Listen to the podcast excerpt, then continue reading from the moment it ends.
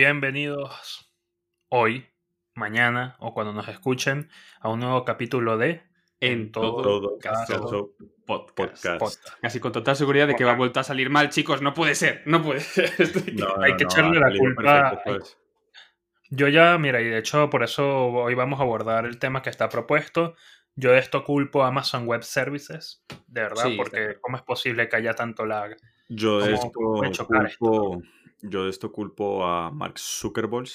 Eh, no, ese no es el apellido. No, no, no. Mark Zuckerberg, cierto. No es normal. Y a Facebook. Que en pleno siglo XXI no, no, existan, no existan movidas que no- nos permitan vernos aquí a distancia por el puto confinamiento. No, no es, no es normal. No es normal.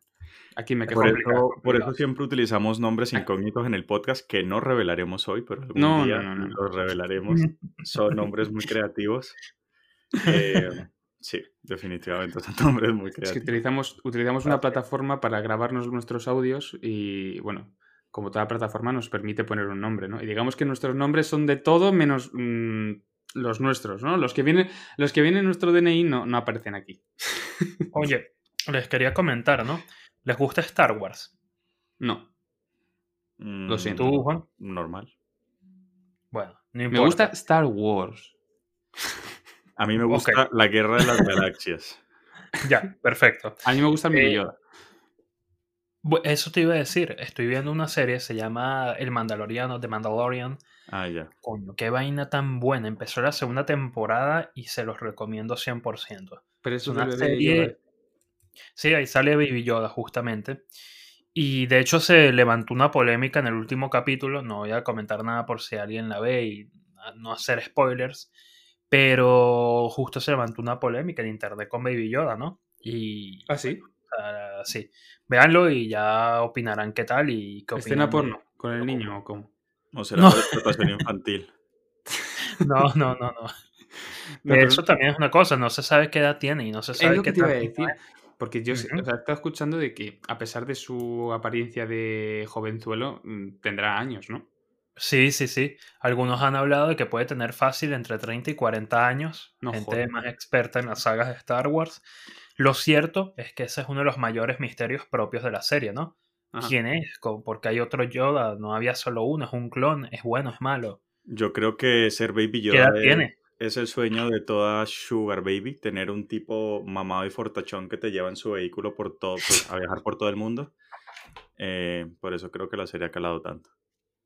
No, no, yo la verdad es que desconozco. papel, el papel del Mandaloriano, vaya, increíble. Nada, pasaba por aquí a hacer una recomendación. Siempre me gusta traer alguna cu- cuestión que esté en boga, ¿no?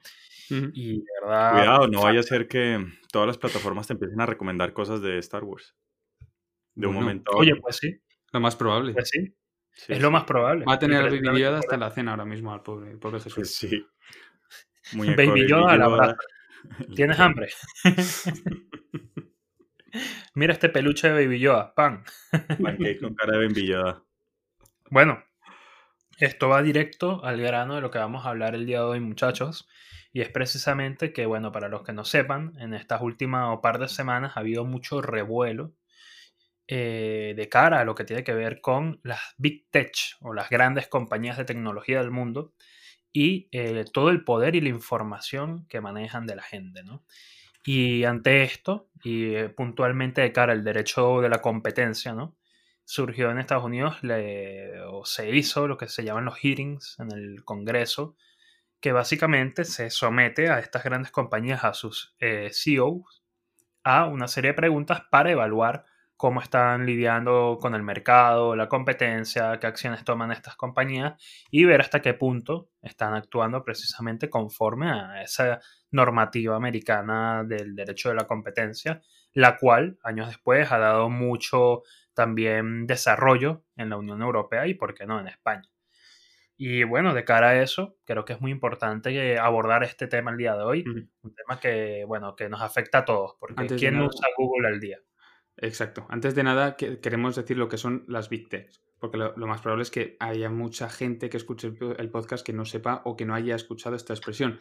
Y básicamente lo que abarca son las grandes compañías digitales actuales, es decir, Google, Apple, Amazon y Facebook. En sí, eh, yo por eh, corroborarme, pero en internet yo estaba viendo que esto se llama también las GAFA. GAFA, no sé si tiene pronunciación en inglés o algo, pero Google, Apple, Facebook y Amazon, las iniciales de cada compañía, pues forman estas, esta, esta sigla. Y no deja de ser lo que ha dicho Jesús, las grandes compañías digitales que están abarcando gran parte del mercado eh, actual de forma internacional y que, como vamos a ver en este podcast, tienen una, mm, un desarrollo económico increíble, increíble a los efectos de los datos que estamos a punto de proporcionar. Con lo que básicamente de eso se va a intentar eh, focalizar este capítulo, ¿no? Y no solo económico, eh, la información es poder. De hecho, hay mucha gente que ahorita habla del Big Data como el nuevo petróleo. Y bueno, eh, justamente eso les da una gran capacidad de control de mercado, de poder de mercado, de cuota de mercado y todo deriva pues eh, de la información y de su capacidad de influir en las personas. Totalmente. Y yo creo que también hay que valorar un pequeño dato, ¿no? Que muchas veces se puede escapar y es en cuanto a todo el poder que manejan estas compañías, ¿no? Eh, eso que comentabas de cara al nuevo petróleo de nuestros días, pues es algo bastante cierto y bastante claro, ¿no? Porque con datos y tratamiento de datos, porque realmente un dato de por sí solo no, no es nada, ¿no? Dato es toda aquella información que, queda en la red de nosotros, ¿no? Como nuestro rastro, qué hacemos, cuándo nos conectamos, qué vemos, cuándo llegamos a casa y activamos nuestros asistentes inteligentes, qué pedimos por internet, cuándo compramos, todo ese tipo de cosas, frecuencia? información, con qué frecuencia, tal cual, qué colores son los que más a los que mejor reaccionamos. De hecho, hace poco eh, salió un estudio en el que Netflix presenta los contenidos con distintas carátulas dependiendo de la persona. Esto se llama también Machine Learning. Machine Learning tiene que ver con cómo aprenden a precisamente a colocar elementos en una web, en un portal, de cara a que sean más persuasivos de cara al usuario. Y salió este artículo muy interesante donde básicamente demostraban cómo Netflix, algo que puede parecer una tontería, ponía portadas con más rojo, con menos rojo, más románticas, menos románticas, dependiendo del usuario, para persuadirlo de ver sus contenidos. Sí, sí, personalizar los productos para que luego eso resulte más atractivo y no deje de ser eh, una incitación a más consumir, ¿no? A consumir sus productos. Totalmente. Eh, tratar nuestros datos con esos eh, productos y, y, conseguir ese tratamiento de datos que a saber para qué lo utilizarán o qué fines tendrán. En mi opinión, yo creo que este tema es un tema muy, muy actual, eh, pero principalmente porque ha habido una evolución exponencialmente eh, rápida respecto a este tema. Hay que tener en cuenta que todas estas compañías manejan datos o gestionan el mercado en base a unos productos que se encuentran en nuestro día a día. Es algo cotidiano. Netflix, eh, Amazon, hmm. Google, Internet, Apple son eh, compañías que prestan servicios en aspectos muy cotidianos de nuestra vida. Y ha sido una evolución muy, muy, muy rápida. Es decir, la tecnología ha avanzado eh, en, estas, en esta década, en, estas, en estos años, de forma exponencial. Y es algo que no deja de ser eh, es este crecimiento y este tratamiento de, datos, además del capital que mueven estas compañías, no deja de ser algo que no es perceptible a primera vista. Es decir, nosotros lo que vemos es lo que, lo que nos ofrecen, sin embargo, no somos conscientes de lo que, de lo, del enriquecimiento que está sucediendo en estas empresas a costa de que nosotros consumamos sus productos y que tratemos eh, con, sus, con sus servicios, ¿no? Y a la, a la par obviamente, entregar nuestros datos personales eh, bajo una serie de condiciones o circunstancias, ¿no? Totalmente. Bueno, eh, voy a dejar el dato que básicamente es de donde podríamos partir en, un, en este análisis que queremos hacer hoy de las Big Tech. Y es que en primer lugar, cuando hablamos de GAFA, estamos hablando fundamentalmente de G de Google, A de Amazon o Apple, F de Facebook y nuevamente A de Amazon o Apple, la que no se haya puesto antes. Mm. Microsoft sería o estaría como un quinto lugar porque Microsoft, recuérdense que hace unos años, precisamente eh, por las mismas valoraciones, pues, con otros argumentos que, puede hacer el Congreso en materia de competencia, eh, llevó a que Microsoft se dividiera y esto naturalmente fue una acción que, bueno, que lo puso quizás como en ese quinto lugar, pero eso no le quita la presencia que sigue teniendo hoy en día con sus dispositivos Word, Excel, todos sus programas, los equipos que vende. Sí, en fin. Microsoft no ha tenido más poder de mercado porque no ha podido. Intentó sacar un branding de teléfonos que mucha gente tiene, pero pues nunca alcanzó ni a Apple ni, ni, a Samsung. Y también intentó sacar eh, su propio buscador. Bueno, tenía, tiene su propio buscador, pero nunca eh, llegó a compararse con, eh, con Google. Sí, pero que está rondando. Es decir, tiene la capacidad de encontrarse entre esas, esas cuatro compañías tan grandes. Claro. Y el problema es que, miren, el problema es que si tú sumas todo el valor que tienen Apple, Microsoft, Google, Amazon y Facebook, valen más que el Producto Interno Bruto del Reino Unido. Si fueran una economía juntas, serían la quinta economía del mundo. Por poner solo una cifra del 2019, para que vean un poco de qué estamos hablando. Estas cinco grandes Big Tech eh, en, en, producción generaron nueve veces el Producto Interno Bruto de España en el 2019. Nueve veces. Es decir, efectivamente, estamos hablando de que cinco compañías, que sí, que bueno, tienen todo el poder que tienen, controlan básicamente, o sea, son una economía de por sí. Y, además o sea, aplastan a la economía de muchos de los estados donde despliegan y lo importante es que esta, este crecimiento va al alza, es decir, no, se ha producido un estanque del crecimiento económico. Eh, estas compañías siguen creciendo, siguen buscando formas de que sus productos o sus servicios lleguen a, a la población eh, a toda costa y no solo a un sector específico de la población, sino a toda la población del mundo. Es decir, hay productos que eh, mm, llegan a prácticamente la totalidad. Creo que había un dato en el que más o menos eh, se habían producido o se habían suscrito un total de 7.700 millones de teléfonos móviles, mientras que existen tan solo 7.400 millones de, mm, personas en el mundo. O sea, para que os hagáis una idea de, del crecimiento exponencial que surgen tras estas compañías. Es decir, esto, estos datos son eh, terroríficos o terroríficamente altos actualmente, pero es que esto no se estanca, esto va al alza. Es decir, estas compañías van, van a más. Y estamos empezando, o sea, estamos en 2020, Facebook empezó en 2010 eh, estas compañías han empezado ya dentro del siglo XXI y lo que se pronostica, por lo menos desde la Unión Europea, es justamente fomentar cada vez más el uso de Internet y el futuro realmente lo pronostican hacia el Internet de las cosas y las tecnologías de las telecomunicaciones, dos, sectores en los, en, los que se invierte mucho desde la Unión Europea y en los que se están poniendo ahora todos los esfuerzos. Es decir, si esto no se controla desde ya, puede llegar un, o sea, a futuro va va a haber incluso más, más implicaciones, más poder, ¿no? Más poder sobre muchísimos más aspectos. Totalmente de acuerdo. Bueno, para que tengan una idea de si siguen creciendo o no, y que yo creo que todavía estamos lejos de ver hasta dónde pueden llegar. Amazon en el tráfico web y, eh, desde febrero, es decir, desde que empezó un poco todo el tema relativo al coronavirus, hasta agosto, creció en un 29%. O sea, estamos hablando de una barbaridad.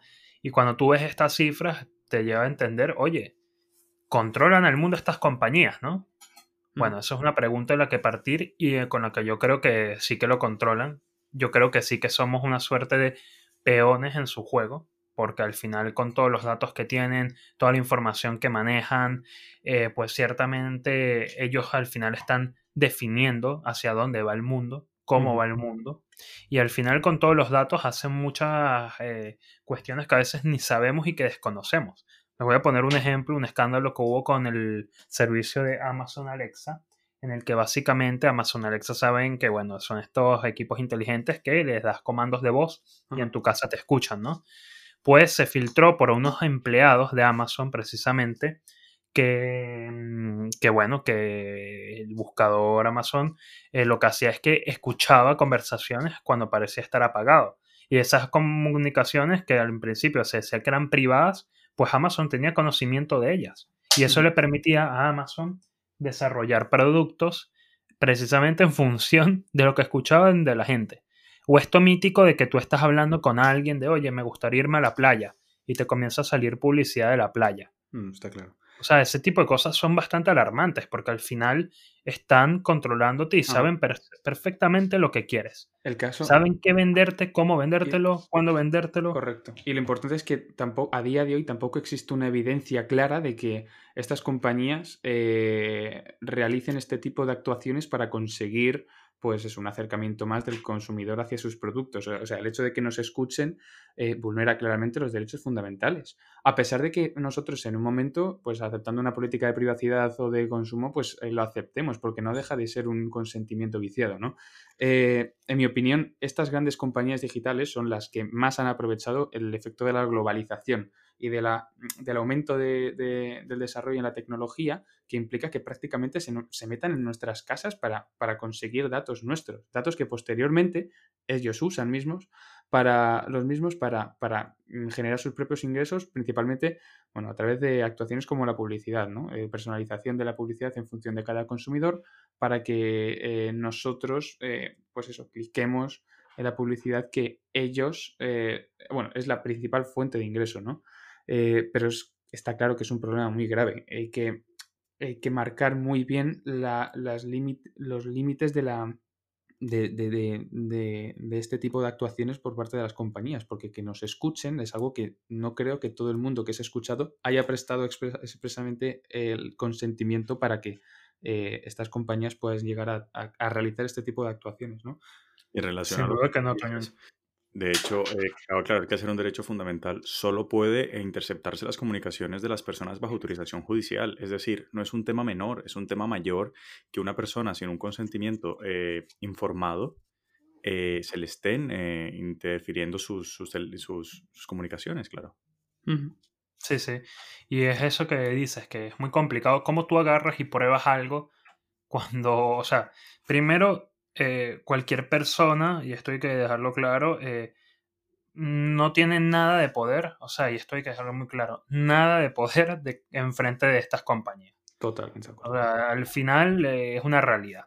Y precisamente por eso es que, bueno, se parte de defender al consumidor, se ponen siempre en los sistemas en general del mundo una serie de normas para defender a los consumidores que, bueno, buscan nivelar un poco esa desproporcionalidad que hay.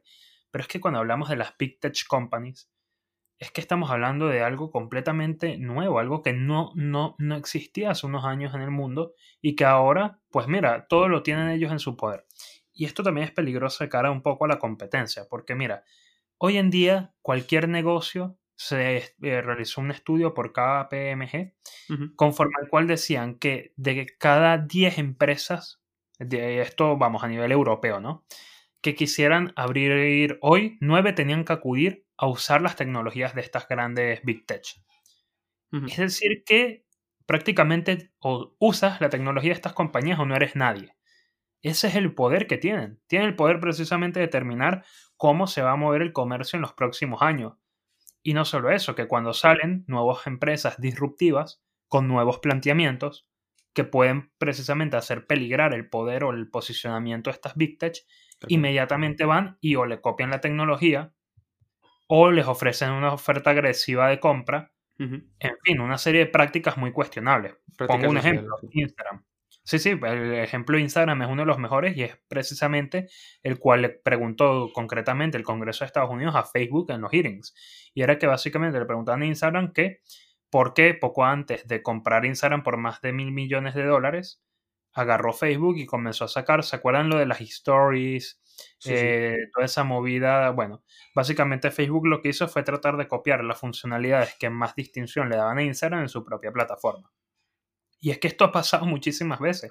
Ahora mismo con TikTok, en la última actualización de Instagram, puede verse cómo claramente se trata de representar un poco el modelo de TikTok con los Reels y con toda esta tecnología nueva que se ha hecho. Sí, creo que fue. Y ahí es cuando digo, ojo, cuidado, porque ¿qué, lugar dejan para nuevos proyectos, nuevas empresas con, de control que ejercen? Creo que fue al revés, que yo creo que Instagram ya era de Facebook cuando empezó a imitar las historias de Snapchat y ahora está haciendo lo mismo con TikTok. Yo creo que es eso. También está imitando, bueno, está añadiendo lo que viene siendo los audios a WhatsApp, aunque de WhatsApp, pero yo creo que eso es más de lo mismo porque forman parte de la misma compañía, si no me equivoco.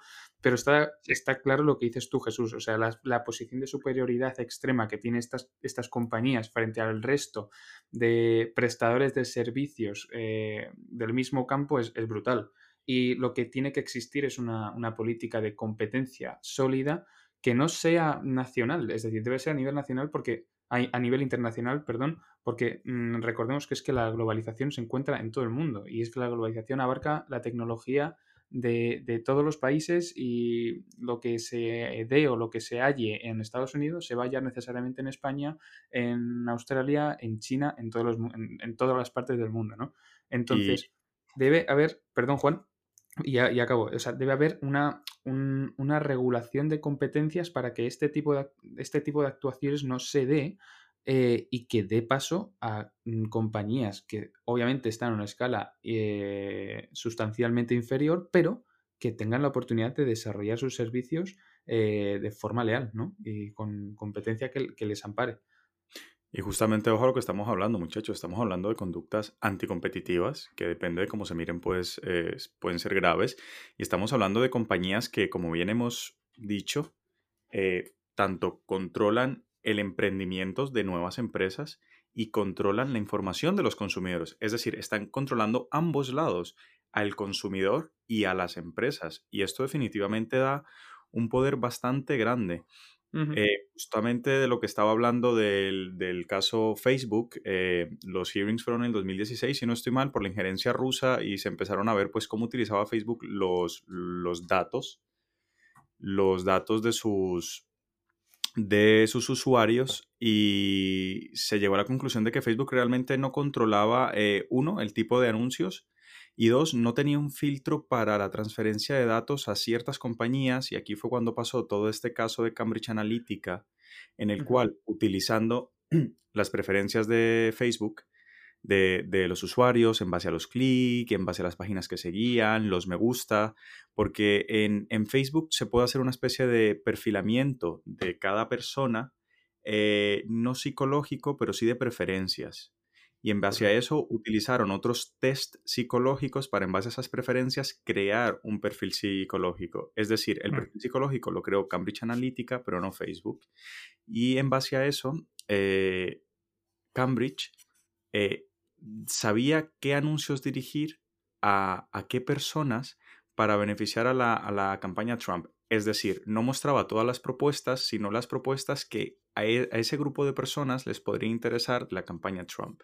Y ahí fue todo el escándalo de Cambridge Analytica y de hecho por eso fue en parte los, los hearings de, que le hicieron a, Mark, el, el CEO de, de Facebook, y y se determinó eso, que los filtros que realmente ponía la, plataforma para la, transferencia de los datos de, los usuarios o eh, la falta de filtro ante, ante los anunciantes eh, era grave.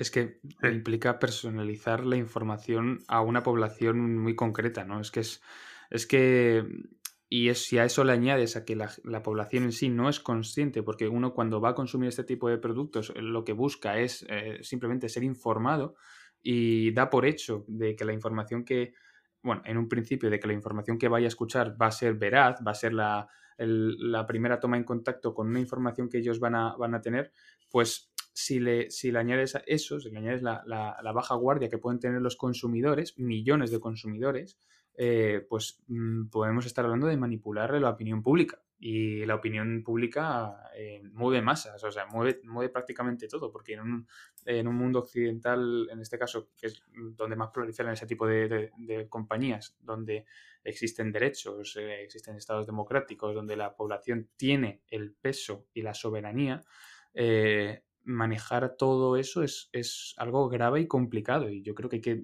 hay que darle, hay que dotar medios a las instituciones para poder controlar ese tipo de actuaciones.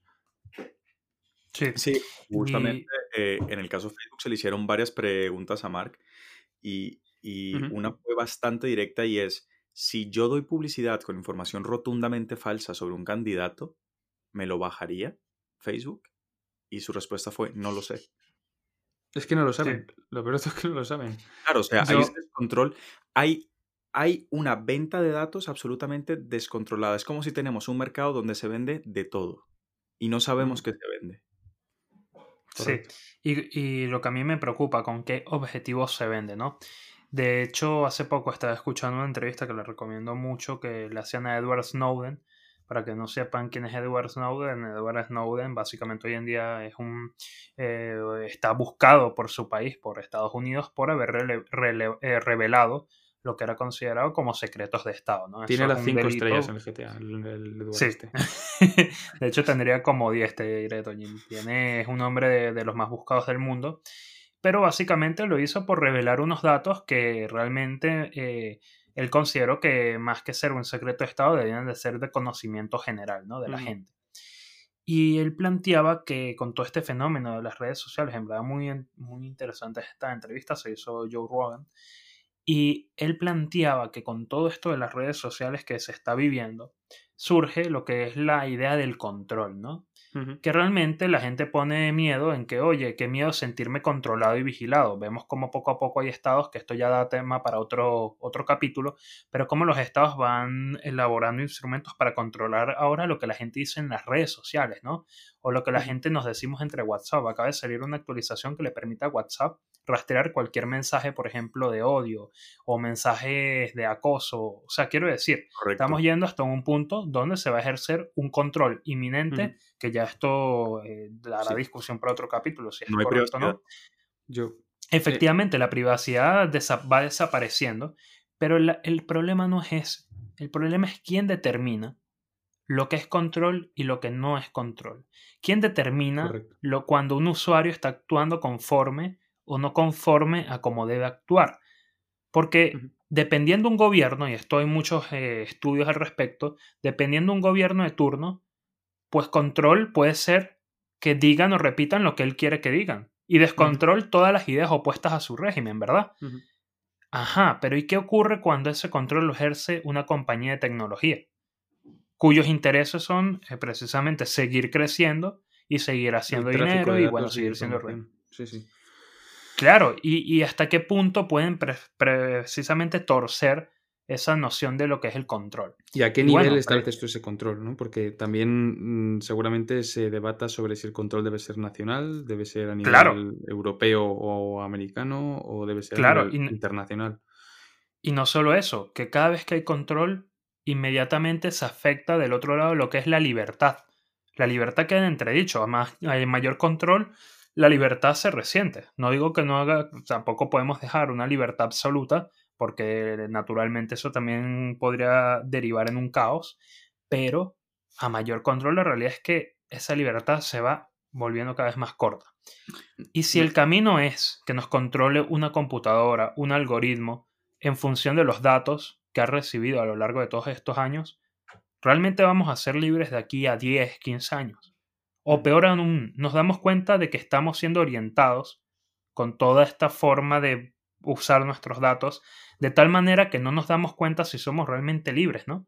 Porque lo que les digo de Netflix es un, es un ejemplo tonto de lo que está pasando, de que Netflix, por medio de los colores y fotos, te está llevando a que le des clic a uno otro de sus productos o a que pases más tiempo en su plataforma pero te están guiando y te están guiando al final son estas compañías que tienen tus datos. Un tema Entonces a mí me parece preocupante. Un tema muy importante y yo creo que ya debatiremos en otro capítulo porque yo creo que es demasiado extenso como para debatirlo ahora, es son eh, las consecuencias directas de este control y las consecuencias que tiene la población y en la consecuente polarización que pueda tener la población, que existen teorías eh, y razones objetivas y con fundamento eh, que llevan a pensar de que este tratamiento de datos y este control que realiza la población o la opinión pública puede llevar a, una polarización o a unas consecuencias como, yo que sé, aumento de suicidios o aumento de eh, trastornos psicológicos y demás.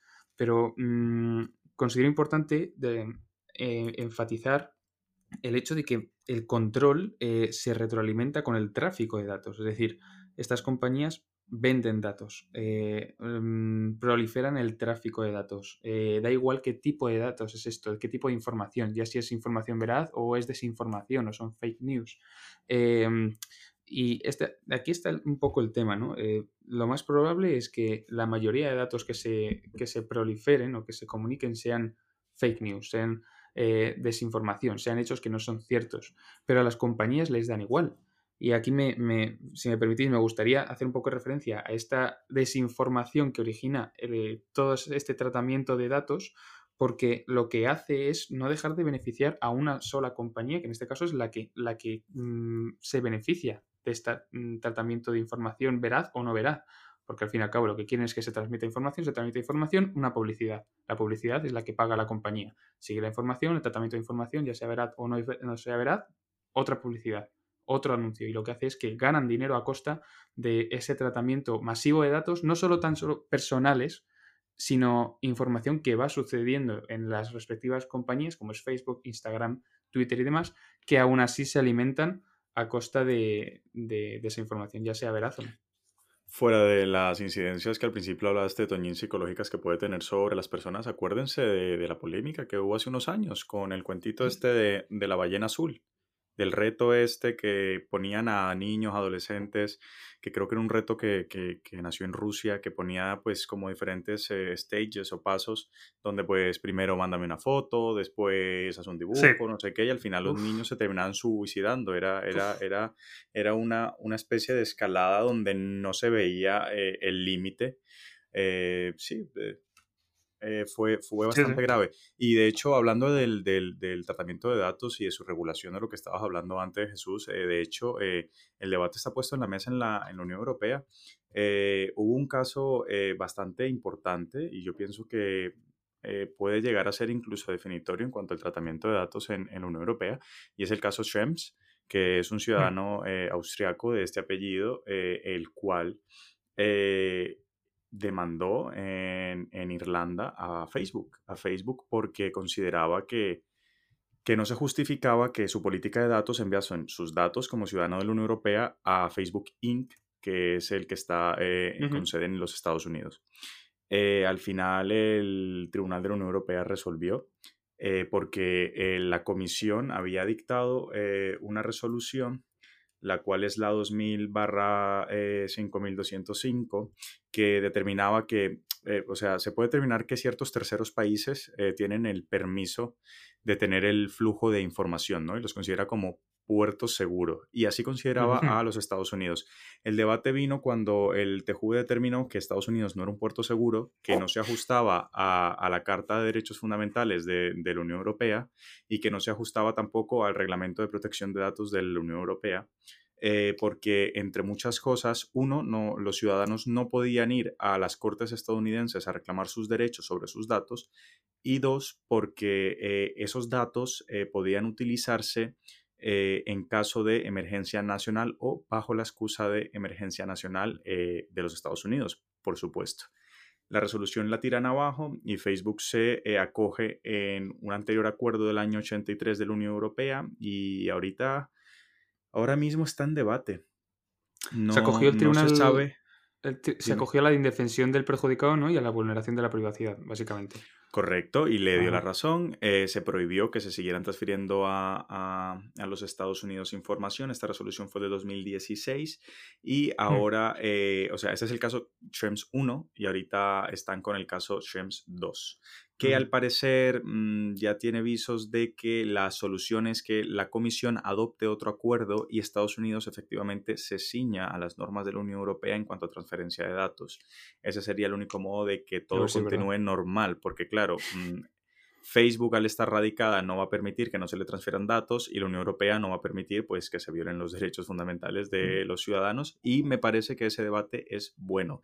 Tener eh, agencias gubernamentales, en este caso ya es claro, la Unión Europea es una organización internacional de integración, es como lo más fuerte que puede haber en cuanto a organizaciones internacionales y que una organización internacional de estas características haga frente a estos grandes conglomerados con su poder y a Estados Unidos, pues es un buen choque para que se empiecen a reformar este tipo de cosas. Es que, para que, es que para que seamos conscientes de lo que estamos hablando, estamos poniendo en una misma eh, altura a Estados Unidos, a Europa y luego a Facebook que no es Estado. Pero que están en la misma altura. No, es en la misma altura. Con soberanía. Exacto, que no es un ente con soberanía. Es que estamos hablando de que a, a Estados se le está uniendo una compañía que, que, no es país. O sea, es una, una compañía que es que tiene un poder adquisitivo de tal calibre, de tal magnitud, que lo estamos equiparando eh, a conflictos con estados, eh, bajo una misma altura, una misma eh, igualdad, ¿no? Entonces, este es eh, quizás otro punto importante de este, de este tema, es qué solución se le da o qué responsabilidad puede tener una compañía que no es un Estado, pero que puede llegar a tener el mismo poder adquisitivo de un Estado importante, como es, por ejemplo, como ha, como ha dicho Jesús anteriormente, eh, a Reino Unido. Es que, ¿qué, qué, qué respuesta se le puede dar a eso? ¿no?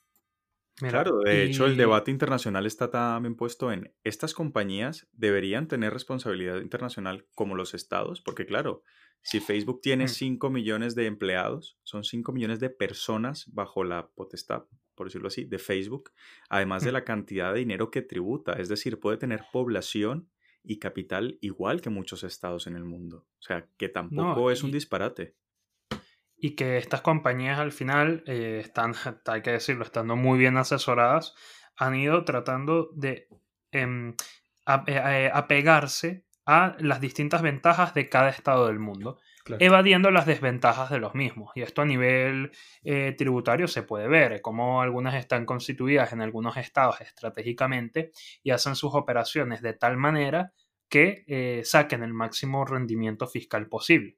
Y, esto y esto lo pueden hacer porque al final no necesitan mayor infraestructura, no necesitan mayor eh, logística. Bueno, si es Amazon ya dependerá ahí de valorar un poco el modelo de negocio, pero en general, por lo que pueden estar en cualquier lugar con todo el poder que significa, porque la normativa de cada estado que hay detrás. Claro, y con toda la infraestructura que tienen, quiero decir, al final sus infraestructuras sí son reales, pero también al final es, lo que son como plataforma, ¿no? Y, y, lo que a mí me preocupa, ¿no? Es la competencia, eh, cómo van pisando todos aquellos, aquellos lugares donde se van consolidando a cualquiera que compita contra ellos. Les pongo un ejemplo. Y esto es algo que estaba y va a estar muy, eh, muy en debate, ya les digo, de aquí al próximo año, y es la banca tradicional. La banca tradicional hoy en día, estas compañías son hasta competencia para la banca tradicional. Esto de poder pagar con el teléfono, eso era un inicio para poco a poco ir tomando cuotas a la banca tradicional. Porque hoy en día, el hecho de que tú, alguien que tiene la comodidad de poder pagar todo desde un móvil, con la máxima seguridad posible porque tiene un gran cifrado de datos, y agarras y le dices a un banco, mira, te voy a cobrar tanto por ciento por cada transacción que se haga el teléfono, pues técnicamente los estás poniendo contra las cuerdas. Quizás hace unos años que empezó, no, pero es que estas compañías van así, son los modelos de los mercados de doble cara.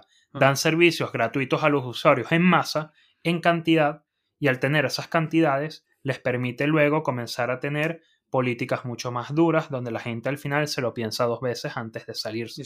Hoy en día eliminarte Instagram porque tengas miedo de que traten tus datos, pues no es algo muy común que yo vea. Conozco gente que, que lo ha hecho, ¿eh? Sí, yo también, pero sigue sin ser común, es a lo que me refiero.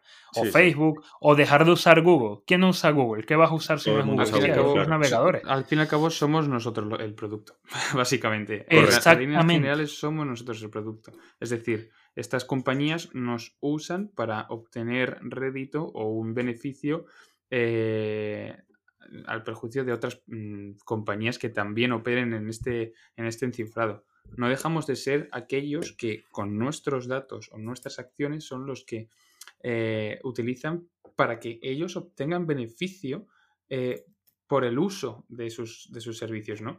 Obviamente generado por una tecnología que nadie le quitará el mérito de haberla creado ellos y de ser innovadores en todos los aspectos donde ellos pongan su, su centro de acción, ¿no? pero no dejamos de ser el producto. Es decir, nosotros, eh, a nosotros se nos cubre una necesidad, que es, por ejemplo, el pago por el móvil, y la banca tiene que pagar una comisión a todos aquellos operadores que, generen este tipo de aplicación que origine facilidades a nosotros, pero, pero no dejamos de ser nosotros quienes proporcionamos los datos o, los usos, ¿no? Entonces, ese ahí el tema. Jesús, has dicho antes un, un aporte muy interesante que es que, claro, es que estos no, estas compañías no tienen un domicilio, no tienen un centro de acción, sino están en, todos los países prácticamente. De ahí su dificultad en, el, control. Sí, de hecho, justamente como bien Toñín dice, o sea, son absolutamente útiles y son muy necesarias. Es decir, todos nos comunicamos gracias a Facebook, eh, a WhatsApp, etcétera. Pero no, o sea, no nos podemos olvidar que estas compañías a veces se mueven en el fraude de ley. Muy, muy, muy en el hilo del fraude de ley. No digo que estén cometiendo un fraude de ley, pero están muy al hilo, tanto en materia de tributación como en materia de derecho de la competencia, como en materia de derecho antimonopolio y muchísimas cosas más. De hecho, este año se ha estado hablando en el Congreso de los Estados Unidos de cómo, o sea, se, se le va a exigir a Apple, Amazon, Google y Facebook que se les va a recomendar una reestructuración y de hecho se van a plantear en los Estados Unidos reformar todas o varias de las leyes antimonopolio y de las, y de las leyes anticompetitivas, porque están viendo cómo está, o sea, es que lo, lo han definido tal cual como compañías que iniciaron como startups, mm, aquí dicen un poco que mm, destartaladas, se convirtieron en los grandes señores del monopolio y que buscan cualquier estrategia legal para que no se les juzgue como tal, pero el poder de mercado que tienen es tal que es casi imposible de ocultarse, o sea, tienen demasiado poder y esto no lo podemos omitir, o sea, tiene que buscarse alguna alternativa y quizás una, una reforma legislativa es muy necesaria. Has dado en el clavo, Juan, de lo que creo que hay que siempre valorar, y es que el poder no solo a nivel político corrompe, ¿no? El poder que también pueden tener estas compañías también puede tender a, que se corrompan ¿no? en su actuar, en su acción, y que el día de mañana precisamente vayan definiendo lo que decía hace un rato, ¿no? ¿Qué es control, qué es descontrol, qué, qué es correcto dentro de su plataforma y qué no? Y eso es un peligro, porque al final todos los tiranos de la historia, todos los tiranos de la historia han empezado diciendo que ellos toman el control o plantean una hoja de ruta de mayor control y al final ese mismo control se ha vuelto de que quien está en contra de él, pues es mi enemigo y voy contra él con toda mi fuerza. Y ahí es donde yo creo que hay que tener cuidado. Y sí, puede sonar un poco extremo este ejemplo, pero yo creo que viendo las cifras y viendo cómo en medio de la peor crisis económica, de salud de nuestros tiempos modernos, estas compañías no han hecho sino crecer y consolidarse y acelerar su crecimiento, pues tenemos que preguntarnos precisamente cómo vamos a hacer para que, bueno, sí, puedan seguir desarrollando sus actividades, porque yo creo que están donde están porque se lo han ganado, también eso hay que, hay que decirlo, se lo han ganado con planteamientos que han revolucionado nuestro mundo, pero también entender que todo lo que cambia drásticamente la realidad tiene que ser controlado, porque si no, hay riesgos. Juana ha estado muy fino diciendo, necesitamos una reforma legislativa, no sabemos cómo, no sabemos a qué altura, no sabemos a qué escala, pero necesitamos una reforma legislativa para que esto no se nos vaya de mano. Y quiero traer a colación una frase que se dijo en el documental del dilema de las redes sociales de Netflix, al que, bueno, documental que recomendamos desde este capítulo, de que lo, lo, veáis, os empapéis de la información que esgrimen en ese documental, porque es muy, muy importante lo que dicen y nos abren mucho los ojos. Y hay una frase que dice un integrante, un entrevistado de, esa, de ese documental, que dice que a efectos de adaptación, es decir, la adaptación del ser humano a todas las nuevas tecnologías que han ido aconteciendo a lo largo de la historia, eh, ha solido ser paralela, ¿no? Eh, con los coches, con la, imprenta, eh, la revolución industrial, digamos que el ser humano siempre ha sido un poco, ha ido adaptándose a, todos esos cambios en la sociedad. El poder de procesamiento, que entendemos que el poder de procesamiento de las tecnologías es como el desarrollo, básicamente, la capacidad de, y la rapidez, ha aumentado en apenas menos de un año, menos de, una, de un siglo, perdón, la cantidad de un billón de veces, billón con B. Hmm. Eh, o sea, la, mil millones. Hmm. Sí, es eh, claro, es mil millones, es una, cantidad brutal. Bueno, depende del país, pero sí. Eh, la, cantidad que, que, que, ha desarrollado esto en el, en el, último siglo, en las últimas décadas, ¿no? Mientras que el cerebro humano y, la, y, nosotros no hemos desarrollado ni nos hemos adaptado a la misma mm, velocidad de las grandes tecnologías. Entonces es normal que ahora mismo no tengamos eh, respuestas. Es normal que nosotros no sepamos, y menos nosotros tres, ¿no? Ni menos la, gente que nos escucha, quiero decir. Es normal que no, existan respuestas claras eh, sobre cómo abordar este tema de estas compañías que utilizan todo este poder tecnológico para eh, producir y producir y traficar con datos y traficar con datos. Pero se debe empezar por algo y se debe ser consciente de que esto avanza y de que ni, las propias compañías son capaces de controlar lo que en su día crearon. O sea, hay que darle una respuesta seria y contundente respecto a este tema porque mm, de lo contrario pueden llegar consecuencias que no son buenas, definitivamente, pueden no ser buenas, ¿no? Sí, totalmente. Yo creo que un buen punto de partida, Toñín, hilando con lo que acabas de decir, es empezar al menos preguntándonos empezar con las preguntas correctas de esto es correcto, esto está bien, está bien que tengan tanto control de mí sin que yo sea consciente hasta dónde llega. Y bueno, yo creo que, por ahí va el tiro, ¿no? Pues sí, definitivamente no es un tema sencillo de abarcar. Em, de hecho, todos los países están con ello, están intentando solucionar este problema, ver, nunca se, se, ha visto tanto poder en manos de privados, por más que se diga que han habido procesos adaptativos, nunca unos pocos habían tenido tanto control sobre tanta gente. Mm. Eh, son casi como una especie de imperio, pero bueno, em, eh, ese sería el resumen de, del capítulo. También queremos escucharos, queremos escucharos, queremos saber eh, si eres conscientes de este tema, queremos saber si habéis estado informándoos acerca de toda, toda esta vorágine de información y de tráfico que suceden con estas grandes compañías. Es decir, queremos saber vuestra opinión y por eso queríamos recordaros ya un poco para ir cerrando el capítulo nuestras redes sociales. Eh, viva la hipotenusa hipocresía. Literal. Recordamos que en Twitter estamos como todo caso podcast sin el en, porque no nos dejan poner un nombre tan, tan grande. Superordenadores y no nos dejan poner un, en todo caso podcast. O sea, es que esto es, absurdo. Me cago es indignante. No tiene ningún sentido. No tiene ningún tipo de dignidad. Esto lo hacen a posta. Es que seguro que nos escuchan encima.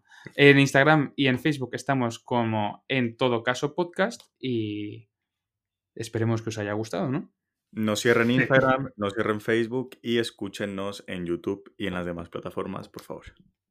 En Amazon no, pero porque no, no hay donde escuchar allí, pero de resto en cualquiera.